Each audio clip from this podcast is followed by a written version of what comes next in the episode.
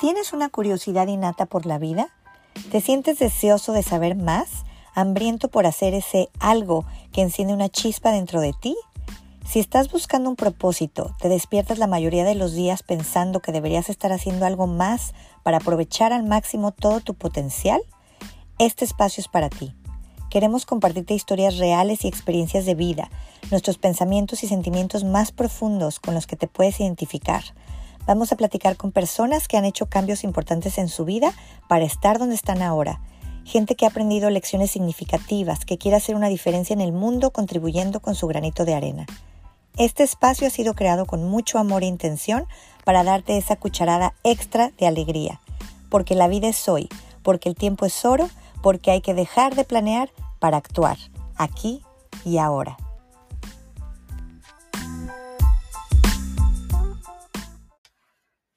Hola a todos, bienvenidos y bienvenidas a este episodio número 8 de Una Cucharada de Alegría. En este episodio quiero hablarte de una virtud muy importante para mí, la gratitud. El ser agradecidos por lo que tenemos, por lo que recibimos. La gratitud es una de las virtudes más hermosas del ser humano, ¿sí o no?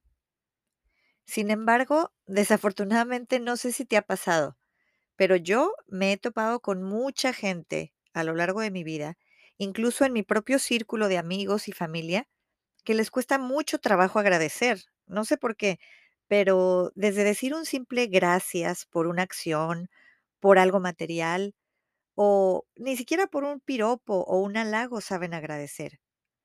Me cuesta mucho trabajo entender el por qué ciertas personas carecen de esta capacidad. Me entristece darme cuenta y a veces no te miento, hasta me molesta cuando percibo la falta de agradecimiento de las personas hacia sus propios seres queridos. Pero también he notado que estas personas poco agradecidas o que tal vez no tienen la humildad para demostrar su gratitud, tienen la característica de quejarse más, de sentirse más insatisfechos con sus vidas, o también he notado que son propensos al pesimismo. Y es que la gratitud y la felicidad están fuertemente relacionados. Y esto no lo digo yo, hay estudios que han demostrado esta correlación. Mira, una teoría de este tipo de estudios en psicología positiva ha encontrado que es porque la gratitud hace que las personas sientan más emociones positivas, que disfruten más de las experiencias buenas, mejora la salud, ayuda a enfrentar la adversidad y a mantener relaciones más saludables. Todo esto llevándonos a vivir una vida más plena. Porque la gratitud nos hace apreciar lo que tenemos, en lugar de siempre estar buscando algo más para satisfacer una necesidad física o una necesidad material con la esperanza de que eso nos va a hacer sentir mejor. La gratitud nos ayuda a enfocarnos en lo que tenemos, en lugar de lo que no tenemos. Es por eso que decidí tocar este tema el día de hoy, porque creo que es importante recordar o reflexionar sobre la importancia de hacer este acto tan sencillo, pero tan sublime, que es demostrar gratitud. Pero cuando hablo de gratitud, no me estoy refiriendo solamente a que hay que decir gracias a las personas que nos brindan apoyo material, emocional o espiritual, sino que hay que agradecer por las circunstancias que vivimos, por lo que tenemos, por lo que hay o lo que está pasando a nuestro alrededor, como por ejemplo el sol que está brillando en tu cara, por el aire que estás sintiendo en tus pulmones, por el delicioso cafecito que te estás tomando. Hay que agradecer. Hay un proverbio chino que dice, cuando bebas agua, recuerda la fuente. Hay tres maneras en que podemos agradecer. La primera, por experiencias de nuestro pasado, algo que viviste recientemente o experiencias de tu niñez que causaron un impacto positivo en tu vida y quieras agradecer. La segunda manera es por tu presente, agradecer por el momento, por la etapa que estás viviendo. La tercera, por lo que está por venir, Mantenerte agradecido y enfocado en algo que te entusiasma, algo que está por suceder o por lo que has estado trabajando o algo que has estado planeando. Puede ser la llegada de tu bebé, puede ser un viaje, puede ser un negocio. Sean Acor, autor y experto en psicología positiva, sugiere que hagamos un ejercicio muy simple. Escribir tres cosas por las que estás agradecida todos los días durante 21 días seguidos. Y vas a ver cómo esto aumenta significativamente tu nivel de optimismo y se va a mantener durante los próximos seis meses. Esto lo explicó en un estudio. Aunque no lo creas, la gratitud tiene muchos beneficios, entre ellos mejorar la salud física, fortalecer la autoestima, facilitar el sueño y estimular la resiliencia. Una vez que cultives esta cualidad, vas a ver que va a ser parte de tu vida. Y si ya lo haces, te felicito, porque sé que también hay mucha gente allá afuera que es muy agradecida. Sigue haciéndolo todos los días. Ah, pero te voy a dar un tip. Cuando se trate de dar las gracias a otra persona, de decírselo, dilo con sinceridad, con el corazón. Y si te estás preguntando, Ingrid, ¿de qué otras maneras podemos cultivar la gratitud, además de decir gracias verbalmente? Te voy a dar estas cuatro ideas que puedes empezar a implementar hoy mismo.